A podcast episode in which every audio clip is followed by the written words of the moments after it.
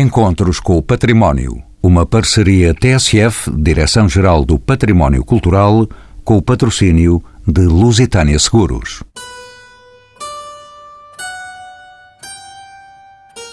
Trazemos hoje as luzes recebidas no Convento de Cristo em Tomar, na passada semana, sobre paisagens culturais, conceitos e práticas. Depressa entendemos que esta matéria polémica não reúne consenso, apesar de debatida e definida pela Carta e Convenções Europeias. Mas o interesse crescente pelas paisagens culturais conduziu à estruturação em 1992 da Convenção do Património Mundial. Hoje contam-se 88 paisagens inscritas na lista do Património Mundial da Humanidade. Destas, três pontificam entre nós. A primeira, a paisagem cultural de Sintra, classificada em 1995. Veio depois, em 2001, a paisagem do Alto Douro Vinheteiro e a mais recente, escrita em 2004, que revela a heroica cultura da vinha da Ilha do Pico, entregue à dedicação e ao esforço de 200 agricultores. No Pico, pedra era, pedra ficou, e da lava se faz vinho. São convidados deste programa Henrique Pereira dos Santos, arquiteto paisagista pela Universidade de Évora, fez carreira profissional ligada ao ordenamento e gestão de áreas relacionadas com a conservação da natureza. Álvaro Domingues é professor na Faculdade de Arquitetura da Universidade do Porto e investigador do Centro de Estudos de Arquitetura e Urbanismo. Manuel Paulino Costa, geólogo, é o diretor do Parque Natural da Ilha do Pico e responsável pela gestão da paisagem da cultura da vinha daquela ilha açoriana. E Jorge Rivera, doutorado em Filosofia pela Universidade dos Açores, especializado em Filosofia Portuguesa Contemporânea, tem como interesses atuais a arquitetura, o teatro e a paisagem.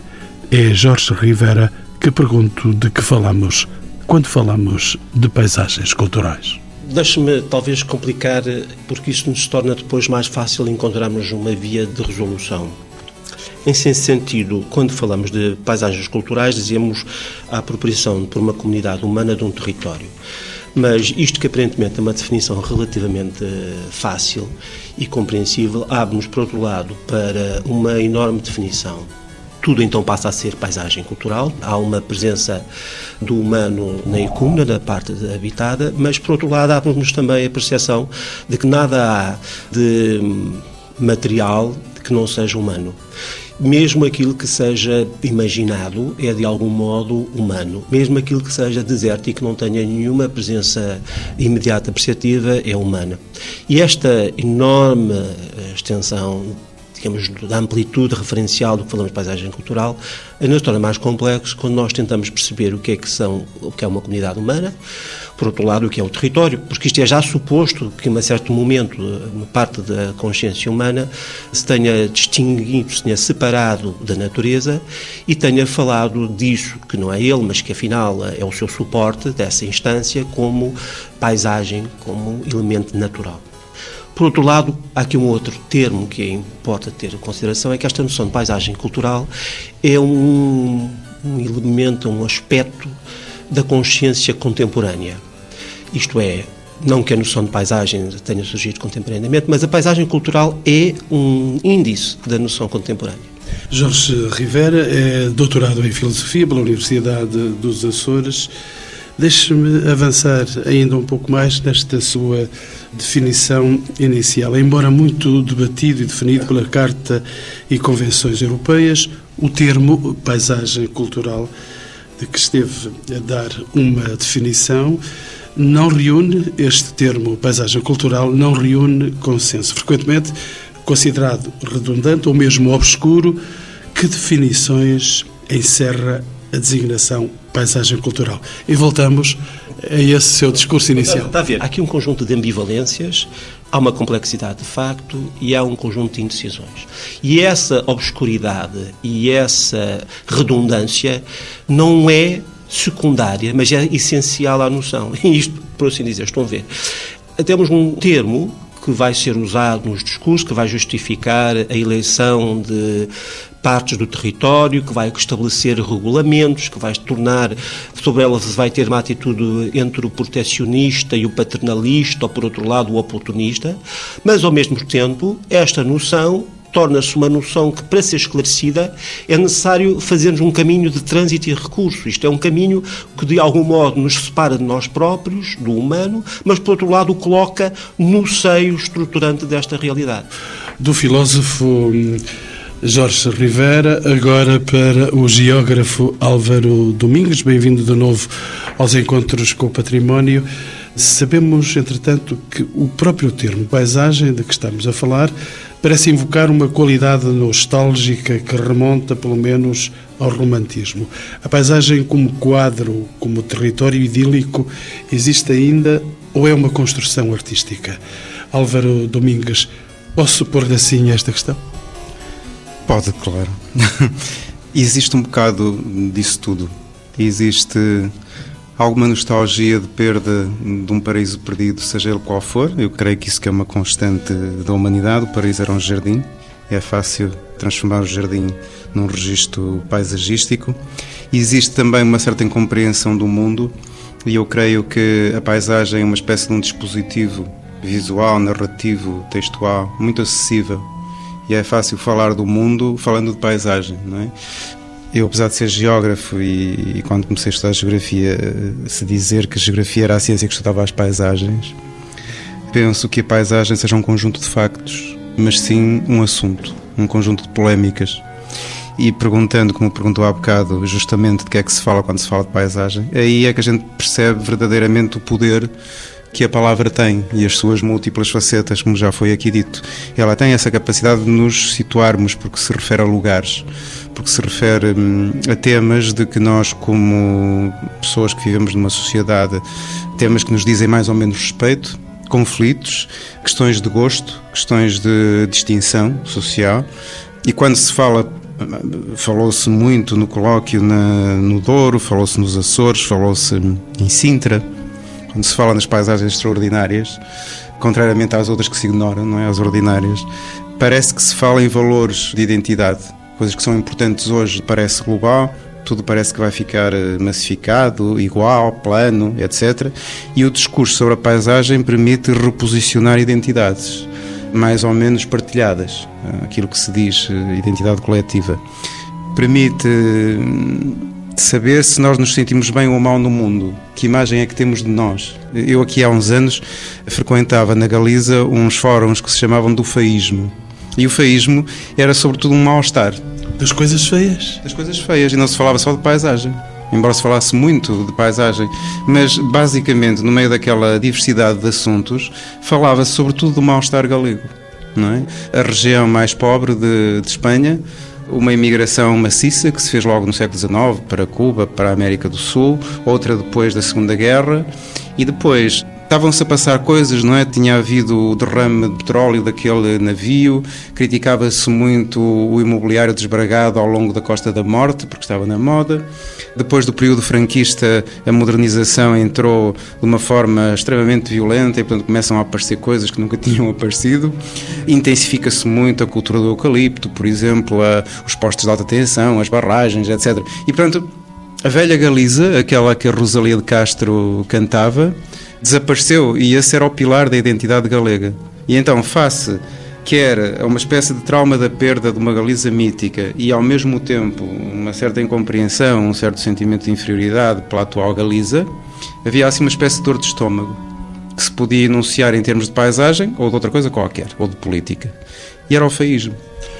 Nova presença no programa. Bem-vindo Henrique Pereira dos Santos, um arquiteto paisagista ligado aos parques de Montezinho, Peneda Jerez, Aire, Candeeiros, Douro, o país quase todo. Nos casos de paisagens culturais, escritas na lista do Património Mundial, a questão da sua gestão e salvaguarda coloca-se com maior pertinência.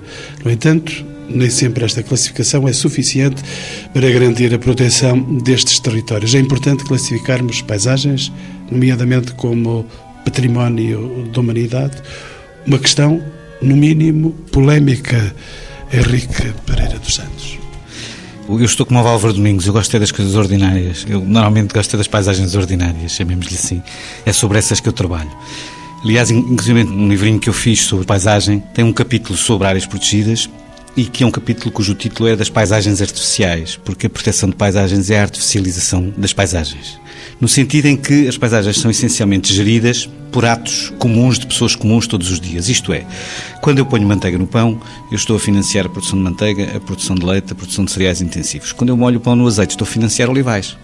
E isto é que são os mecanismos de gestão da paisagem. Quando eu retiro paisagens destes mecanismos e digo agora vou proteger administrativamente e etc., eu na verdade estou a criar paisagens artificiais. E é nesse sentido que eu digo que as áreas protegidas são, de certa maneira, mais nos Estados Unidos, quando que são efetivamente retiradas ao processo de desenvolvimento, paisagens artificiais porque são retiradas ao processo normal de gestão que é feito essencialmente pelas opções de consumo da maioria da população, que é a população urbana. E, portanto, quando as pessoas dizem esta paisagem muito bonita devia ser preservada, aquilo que eu lhes respondo é se está preocupado com os fogos, em vez de plantar árvores como cabritos. Porque é isso que efetivamente faz a gestão do fogo. Nós conseguimos ter dois conselhos ao lado um do outro. Um deles é, é a capital mundial da chanfana, o outro é a capital universal da chanfana. E depois a gente anda por lá e não vê cabras em lado nenhum. E este aspecto da relação entre o que se constrói, porque uma paisagem é sempre construída, de facto, como já foi dito, essa construção não é uma construção iluminada por alguém que detém o conhecimento sobre a paisagem, essa construção é efetivamente feita pelas opções que as pessoas fazem todos os dias ao pequeno almoço, ao almoço e ao jantar. E é nesse sentido que eu digo que, sim senhor, é preciso olhar para a gestão das áreas protegidas, porque elas têm valores fundamentais, mas é preciso perceber que os mecanismos da sua gestão são mecanismos que têm a ver com a economia das pessoas comuns. Outra presença no programa, Manuel Paulino da Costa. Ele está a chegar da Ilha do Pico, nos Açores.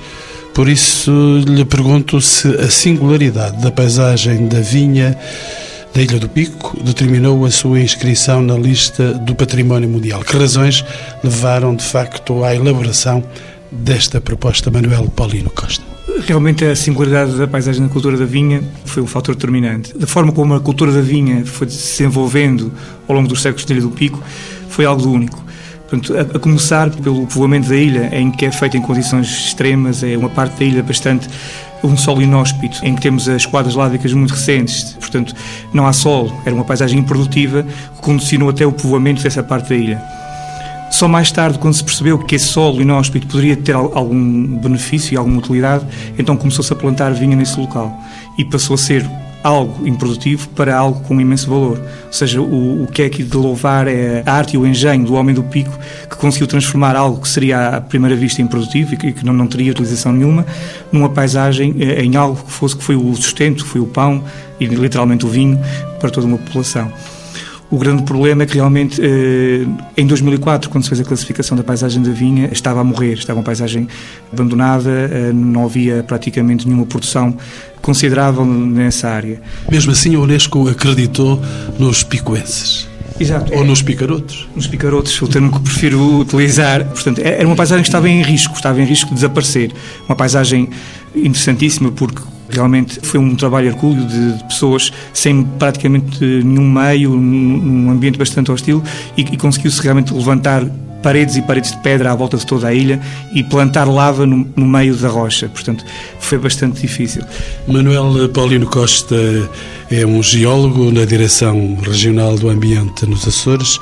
Que dificuldades se levantam na gestão e salvaguarda de uma paisagem? Com estas eh, particularidades, eh, como a do pico e de que estamos a falar, entre a continuidade de uma atividade agrícola e económica por natureza mutável e evolutiva e a preservação das características que levaram à sua classificação, é possível um equilíbrio? Como é que se pode definir esse equilíbrio? A grande urgência foi estancar esse abandono, ou seja, a paisagem estava a morrer. Então, o primeiro passo foi tomar medidas urgentes para inverter essa situação e o, com a classificação o Governo Regional acabou por estabelecer um conjunto de incentivos à manutenção e à reabilitação dessa paisagem.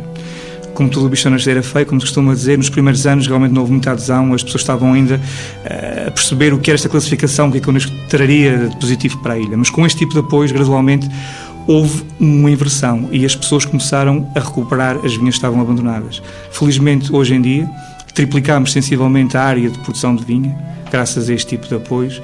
Tínhamos uma população muito idosa, com áreas muito pequenas de produção. Hoje em dia temos, felizmente, gente nova a trabalhar, a voltar à terra, a dedicar-se à vinha e a vinha passa a ser hoje em dia um modo de sustento, uma mais-valia para a economia da ilha. Estamos já a responder à questão que eu gostaria de lhe pôr. Que benefícios e mais-valias trouxe a inscrição desta paisagem na lista do Património Mundial? Passados 11 anos, foi em 2004 essa inscrição na lista de Património Mundial. Considera que esta distinção trouxe de facto mais benefícios para a região e para quem a habita por lá? Sim, felizmente posso afirmar isso. Felizmente, passados praticamente 11 anos, podemos verificar que houve uma mais-valia.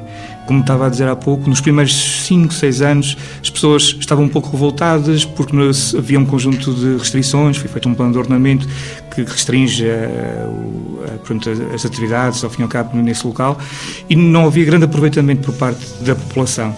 Hoje em dia, realmente conseguiu-se dar a volta e verifica-se as pessoas contentes com a paisagem, verifica-se uma mais-valia uh, que trouxe essa classificação, começa a haver investimento, começa a haver um, um, aumento de produção de vinho, investimento no nível turístico, mantendo sempre a harmonia com a manutenção da paisagem com as suas características tradicionais. Manuel Paulino da Costa é um geólogo e deixa-me perguntar-lhe eh, se pessoalmente se interessou por este fenómeno que afinal é toda a sua ilha vinhas da lava a produzirem vinho. Sim, foi, foi uma paixão, foi uma, foi uma grande paixão. Eu, quando regressei aos Açores, depois de ter o meu curso aqui no continente, em Lisboa, regressei em 98, entro para a Direção Regional do Ambiente e um dos primeiros desafios que me foi colocado foi realmente fazer parte de uma equipa de trabalho para avançar com a candidatura classificação do Património Mundial da Unesco da Paisagem da Cultura da Vinha. Foi um desafio extremamente interessante porque tínhamos uma equipa multidisciplinar, desde geólogos a biólogos, a geógrafos, a arquitetos, aprendemos todos uns com os outros e, sinceramente, eu não conhecia muito sobre a paisagem da vinha. Conhecia sobre a geologia, conhecia sobre alguns aspectos culturais, mas não conhecia a fundo. Portanto, fomos conhecendo, fomos descobrindo e realmente apaixonei-me completamente por esta paisagem eh, e hoje em dia estou completamente apaixonado não só pela minha ilha, mas em particular por, por esta paisagem. Jorge Rivera, de novo consigo, para além da necessidade de preservar, salvaguardar e gerir paisagens, existe a componente de fruição e de experiência estética da paisagem. Esta componente é suficientemente entendida e valorizada?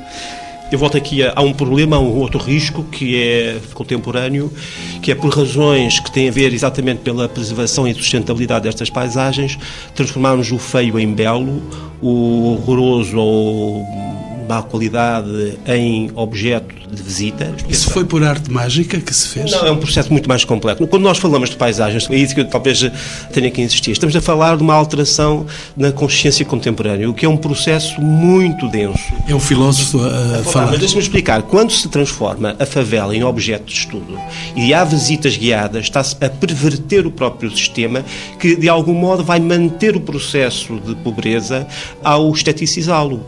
Portanto, há aqui uma situação que não é apenas estética, mas é sobretudo ética que se tem que se colocar. E ética antes de ser política. E, portanto, enquanto estes aspectos não forem vistos, como há pouco os meus colegas tiveram a, a dizer, que o processo da paisagem começa no exercício do consumo, ou na qualidade e no bom senso da gestão, que lida com as comunidades existentes e a renova, a paisagem cultural pode se tornar apenas um objeto de marketing, um objeto de mercado. E algumas das comunidades mundiais, estou a pensar, por exemplo, em algumas aldeias eh, na Tailândia, recusam ser classificados porque há uma preservação pela Unesco, porque há uma preservação do sistema a partir do momento em que há uma, uma iconização de uma paisagem, de um território, de uma comunidade em torno desta noção ambivalente de paisagem cultural. E, portanto, não vejamos apenas aqui os aspectos positivos e interessantes, mas também os perigos. Há um poeta alemão, um romântico, muito interessante, chamado Oderlin, que nos, nos seus momentos uh, diz: Lá onde está o perigo, brota também o que salva. Oderlin. E eu gosto muito, tenho ao longo da minha vida refletido muito esta situação. Quando nós nos, nos apercebemos do, dos perigos que é uma decisão, e esses perigos da decisão vão no ato tão simples como matar um animal para nós sobrevivermos, ou construir, eh, ou autorizar a construção de Porto Mostra para a praia de um edifício de oito andares, nós estamos a operar sobre uma cadeia de, de causas e efeitos que nos ultrapassa indefinidamente o horizonte temporal e histórico onde nós estamos inseridos. Henrique, arquiteto paisagista, o caráter delicado e efêmero da paisagem cultural é compatível com a necessidade de controlarmos e regrarmos a sua evolução? É possível proteger sem cristalizarmos as paisagens? É possível? É possível e cristalizar custa muito dinheiro e é um processo muito frágil. Pode ser que se justifique. Em algumas coisas, pode ser que se justifique. Nós cristalizamos a Torre dos Clérigos, não a queremos mudar. Nesse sentido, não a deixamos evoluir, como ela eventualmente evoluiria se não tivéssemos feito a classificação. Portanto, esse processo em edifícios tem os seus custos e as suas dificuldades, em paisagens mais ainda. Sobretudo porque parar uma determinada evolução, um determinado processo, não significa manter aquela paisagem. A maior parte das paisagens são paisagens onde se exercem todos os dias processos de transformação, sobretudo aquelas na velha Europa que estão relacionadas com a determinada economia. E se nós dizemos não se faz este processo, por exemplo, não se plantam eucaliptos para manter esta paisagem, eu corro o risco dela evoluir num sentido diferente, não é necessariamente dela se manter em si mesma.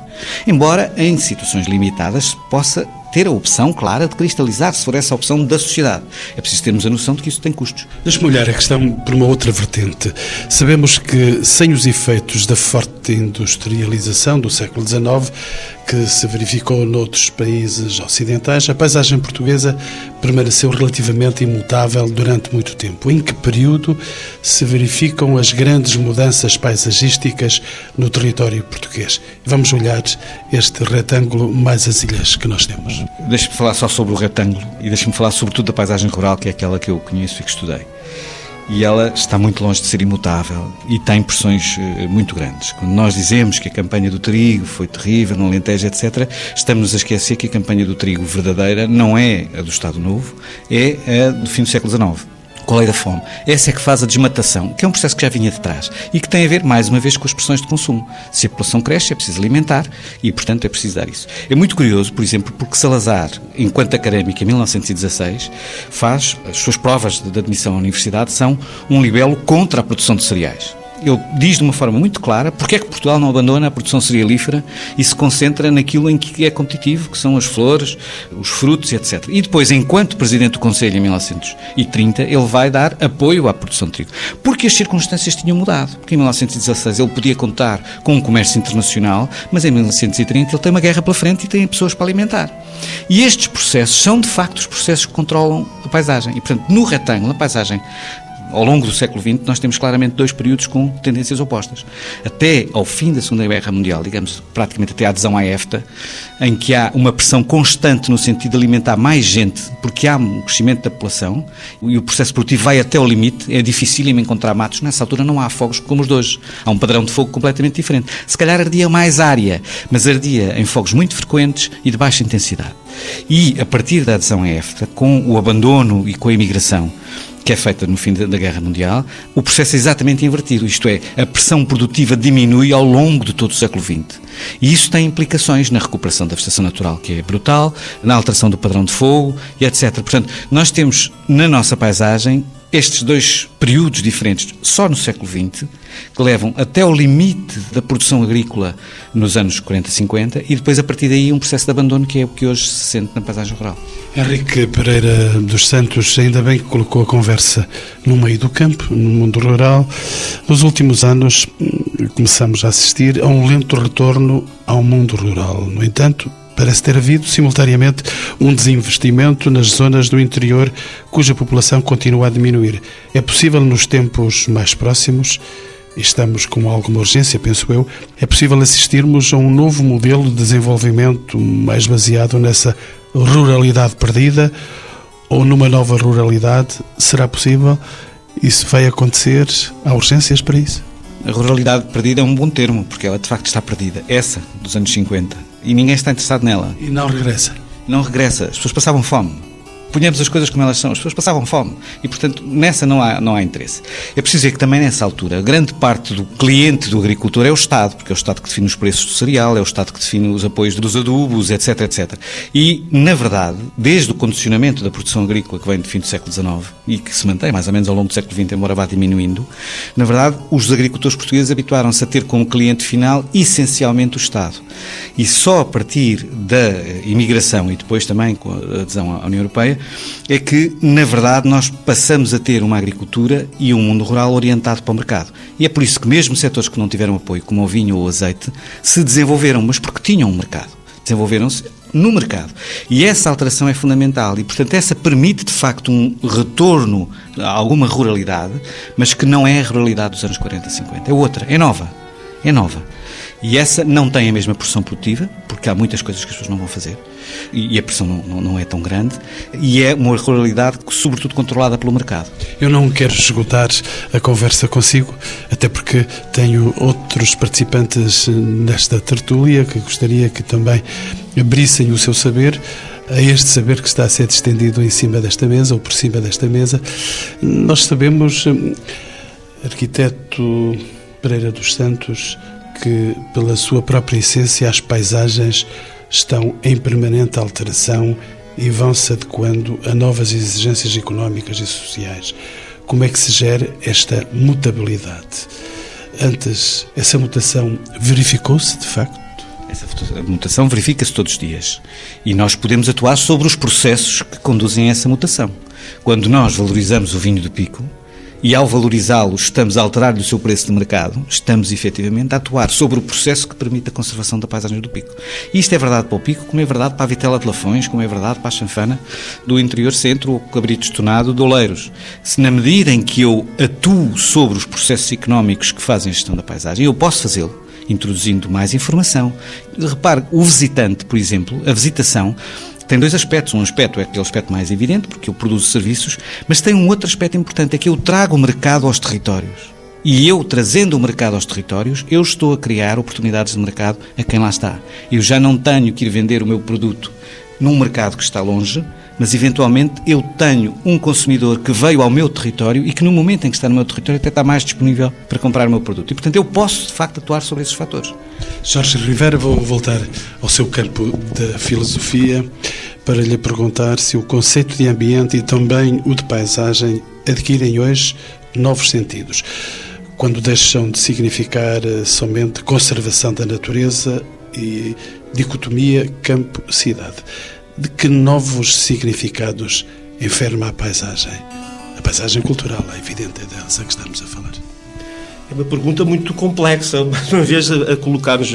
E ela não se coloca apenas ao nível da paisagem cultural, coloca-se ao nível. Quer dizer, quando nós falamos de ambiente, estamos a falar de uma alteração que nos coloca simultaneamente numa situação particularmente bio, biológica e da determinação do, do, modo como olhamos as sociedades humanas numa continuidade e não numa descontinuidade dos ecossistemas, mas, por outro lado, estamos a falar de processos de alienação cultural muito mais complexos através de formas de ambiência. E, portanto, não é possível separar isso sem as dimensões estéticas. Essas dimensões estéticas, que são parte do mercado, funcionam, por exemplo, para utilizar uh, sob a forma de mercantilismo e da merchandising, da marketização, e isso tem um enorme impacto no, no processo de desenvolvimento da economia, como há pouco nos foi dito. Ora, entre o real e o ficcional, entre a artificialização do natural, nós estamos num processo que é civilizacionalmente muito complexo, porque já não há margem de fuga.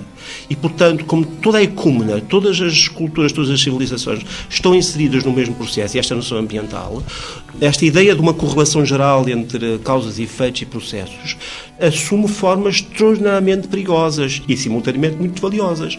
Portanto, quando falamos de paisagem cultural, aparentemente só podemos estar a falar sobre a Vinha do Pico, ou a, o Douro, Rock, ou o Douro, etc. Mas, no fundo, estamos a trabalhar sobre o modo como o humano se transforma numa outra coisa que já não corresponde à essência cultural da definição do humano. E que me diz uh, o geógrafo Álvaro Domingues, verificamos que a paisagem portuguesa reflete as alterações decorrentes da brusca transição entre um país eminentemente rural e o predomínio atual de zonas urbanas e periurbanas. É possível conciliarmos os novos modelos de habitabilidade com uma paisagem organizada, classificando assim Álvaro Domingues? Creio que sim. Eu concordo com os que dizem que Portugal é pós-moderno sem ter sido moderno. Exatamente porque nunca houve uma onda de modernização suficientemente intensa para pôr em causa as culturas, as práticas, a economia, as visões do mundo pré-modernas e que hum, basicamente estão conotadas com essa ruralidade tradicional. De base familiar, de autossubsistência, enfim, essa vida dura que caracterizava a ruralidade. Houve, na época do Iluminismo, com Pombal, uns arremessos modernistas e a região do Vinho do Porto vem daí. Houve com o Estado Novo. Antes tinha havido com o Fontismo também, não é? Projetos muito ambiciosos de mudar a sociedade, o território, a economia. Houve uma aceleração impressionante no pós-adesão de Portugal à, à Comunidade Económica Europeia com os quadros comunitários de apoio. E, portanto, de repente parece que o tempo que acelerou e o processo da chamada desruralização neste momento é, é, radical, ao ponto de eu sou dos que acha que não faz sentido usarmos a dicotomia rural-urbano, não é? Porque a ruralidade está demasiado conotada aquele tripé de que se fosse economia que seria a base económica da ruralidade, era aquela economia tradicional de base familiar e, sobretudo, da autossubsistência, não é? Por isso que as pessoas eram pobres. Se fosse cultura, essa ruralidade estava conotada com as culturas camponesas e com os seus fechamentos, as suas idiosincrasias, a sua estabilidade. E finalmente o terceiro pilar era que a paisagem transmitia, não é, a coerência deste tripé. Estes agricultores são os jardineiros desta paisagem, ela mantém-se assim e permanece porque desde a revolução do milho e da vinda de outros produtos que revolucionaram a agricultura portuguesa depois do século XVI, de facto o país não anda, anda muito devagar e essa ideia de permanência criou a ilusão de que aquelas paisagens eram para sempre e criou-se esse mito.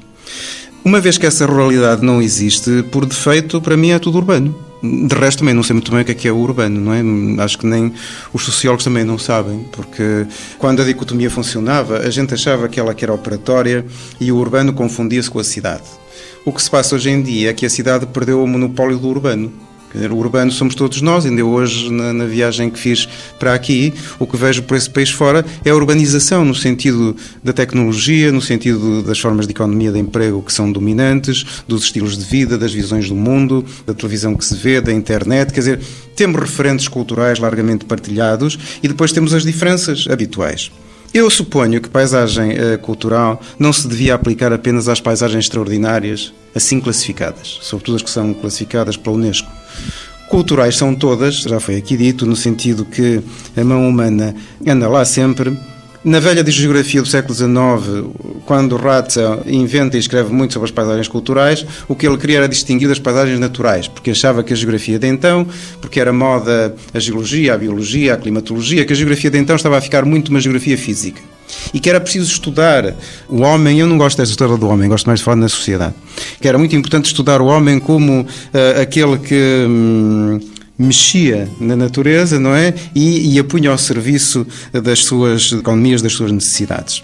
Pronto, passado isso, vamos então partir do princípio que não há dicotomia rural-urbano, que não há dicotomia natural-cultural, e eu então chamava, chamava a atenção para três questões que já aqui foram ditas. Primeiro, o lado económico que explica as mudanças das paisagens e elas são avassaladoras. É? Veja-se, por exemplo, a zona do Alqueva antes e depois da barragem, antes e depois do que está acontecendo no mercado do azeite, antes e depois da biotecnologia que mexe nas oliveiras, antes e depois da, da oliveira ter passado da árvore para arbusto, etc. E, portanto, há uma economia da paisagem. Nós, neste momento, lá na Faculdade de Arquitetura, estamos estudando, entre outras coisas, a paisagem da vaca, para perceber como é que a fileira do leite e as suas uh, evoluções recentes produzem uma fisionomia de paisagem. A segunda questão podemos lhe chamar a paisagem tecnológica. Ou seja, nós vivemos em sociedades intensamente tecnológicas, paisagem ou território, como quiserem, entre outras coisas, é produto destas próteses sociotécnicas que percorrem o território todo. Há redes de energia, há acessibilidade, há água, há telecomunicações, há saneamento. Eh, quase que, em tese, é possível que qualquer atividade se possa organizar em qualquer lado, contrariamente àquela ideia muito antiga de que quando a velha agricultura era o suporte da economia e ela tinha tecnologias muito pouco desenvolvidas, estava muito dependente das condições naturais. E hoje em dia nós estamos a viver um paradigma distinto que é o avanço da tecnologia é tão grande que essa tecnologia proporciona nos vários lugares muitas e diversissíssimas possibilidades de transformação, desde paisagens completamente plastificadas. Veja São Maria, no, no sul de Espanha, não é? E finalmente, a terceira questão é que a paisagem é política.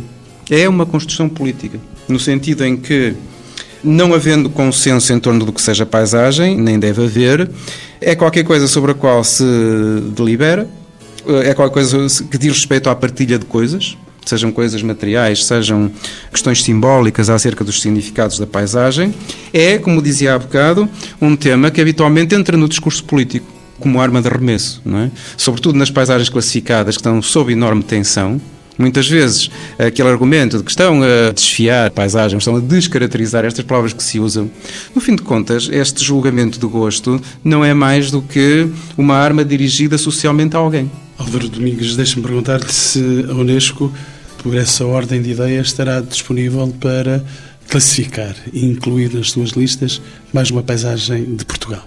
Todas, não é? A Unesco uh, entrou num, num, vórtice que, em determinada altura, pois se, se, tu és classificado, porque não eu, não é?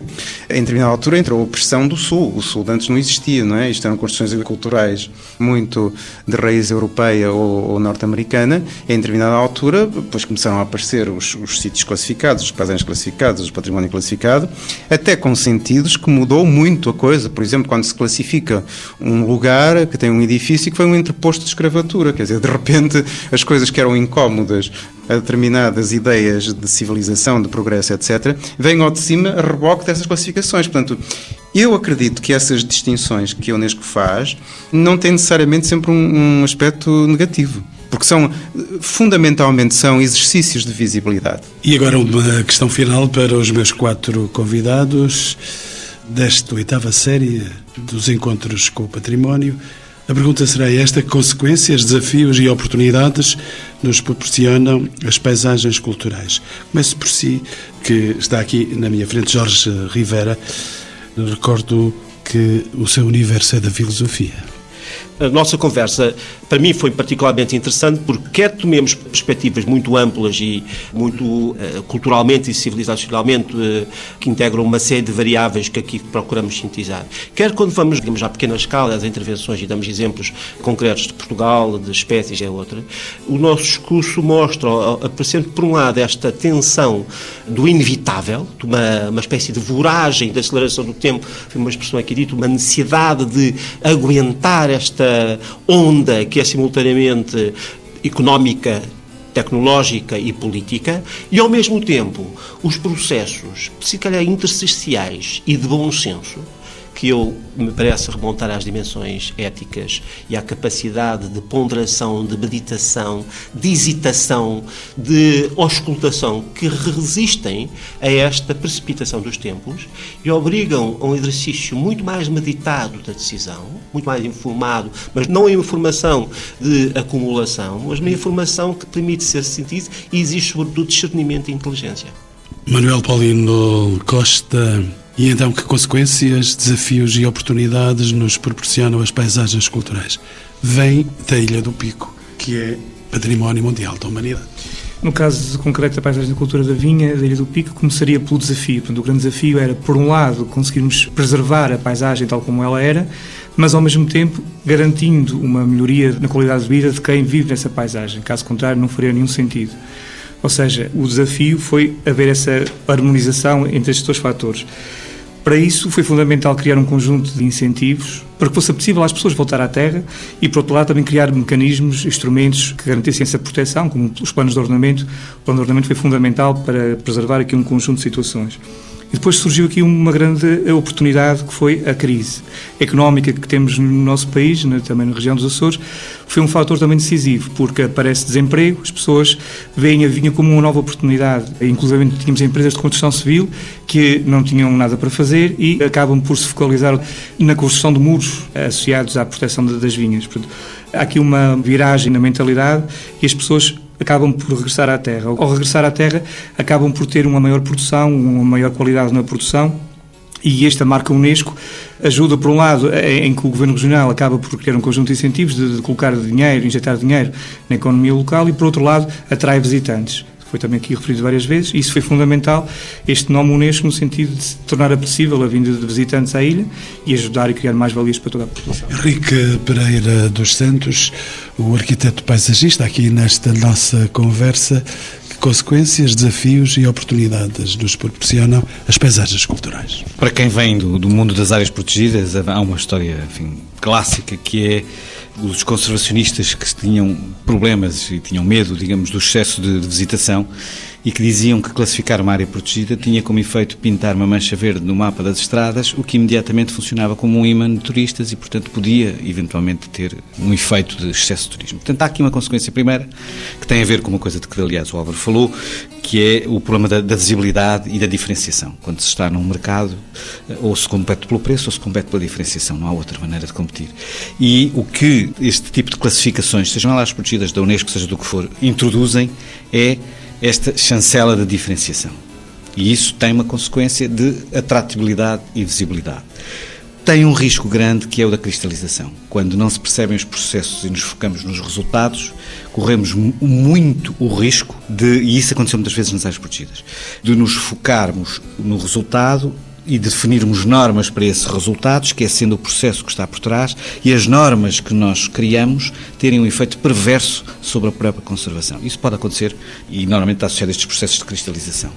Álvaro Domingo, estamos já no final da nossa conversa. Pedia-lhe alguma contenção, apesar de contar com o seu discurso original. Então, cá vai a contenção. Uh, eu gostava de enfatizar esta dicotomia entre as paisagens extraordinárias e as ordinárias. E se uh, as extraordinárias nos provocam tanta autoestima, ver se é possível, essa é a minha grande expectativa, fazer o mesmo para as paisagens comuns, para as paisagens do cotidiano. Porque o falar-se demasiado nas paisagens extraordinárias cria a sensação que as outras não têm qualidades, que não, não interessa olhar para aquilo, nem sequer há representação, ninguém escreve sobre aquilo. E, portanto, era preciso, de, de alguma forma, um certo encantamento sobre os nossos espaços do cotidiano. Uma ideia de criar autoestima, de partilhar valores. E eu creio que é essa a grande lição da paisagem cultural, é perceber que a paisagem é uma construção social, que é uma espécie de casa comum, onde nós mais ou menos todos estamos metidos, e que o processo de paisagificação, de construção de uma imagem, de um discurso sobre a paisagem, não passa de um processo de autoconhecimento de saber quem é que nós somos, quem é que é o meu vizinho, o que é que nós andamos aqui a fazer. É essa a grande expectativa que nós temos lá no Centro de Estudos que eu lhe falava há bocado, sobre esta exposição de Famalicão o dia 9, que se chama exatamente Território Casa Comum. Nós tratamos de coisas comuns, não há centros históricos, não há paisagens protegidas, há as transformações do cotidiano, que vem de, um, de, uma área extremamente industrializada, com suportes tecnológicos extremamente intensivos, com as atividades a passarem por metamorfoses muito grandes, e, e ao mesmo tempo, vê-se pelo trabalho que temos tido nas escolas, uma ausência muito grande de palavras e de imagens para caracterizar os espaços onde se vive. E, segundo me disse, o epicentro dessa exposição é a Senhora Vaca.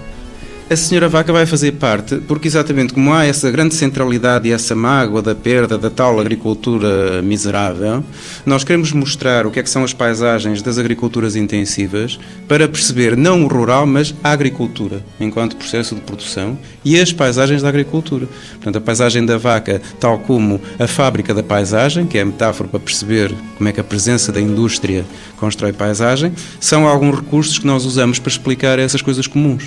Pronto, e finalmente voltamos ao tema das paisagens culturais, mas não apenas nesse registro extremamente distinto e distintivo.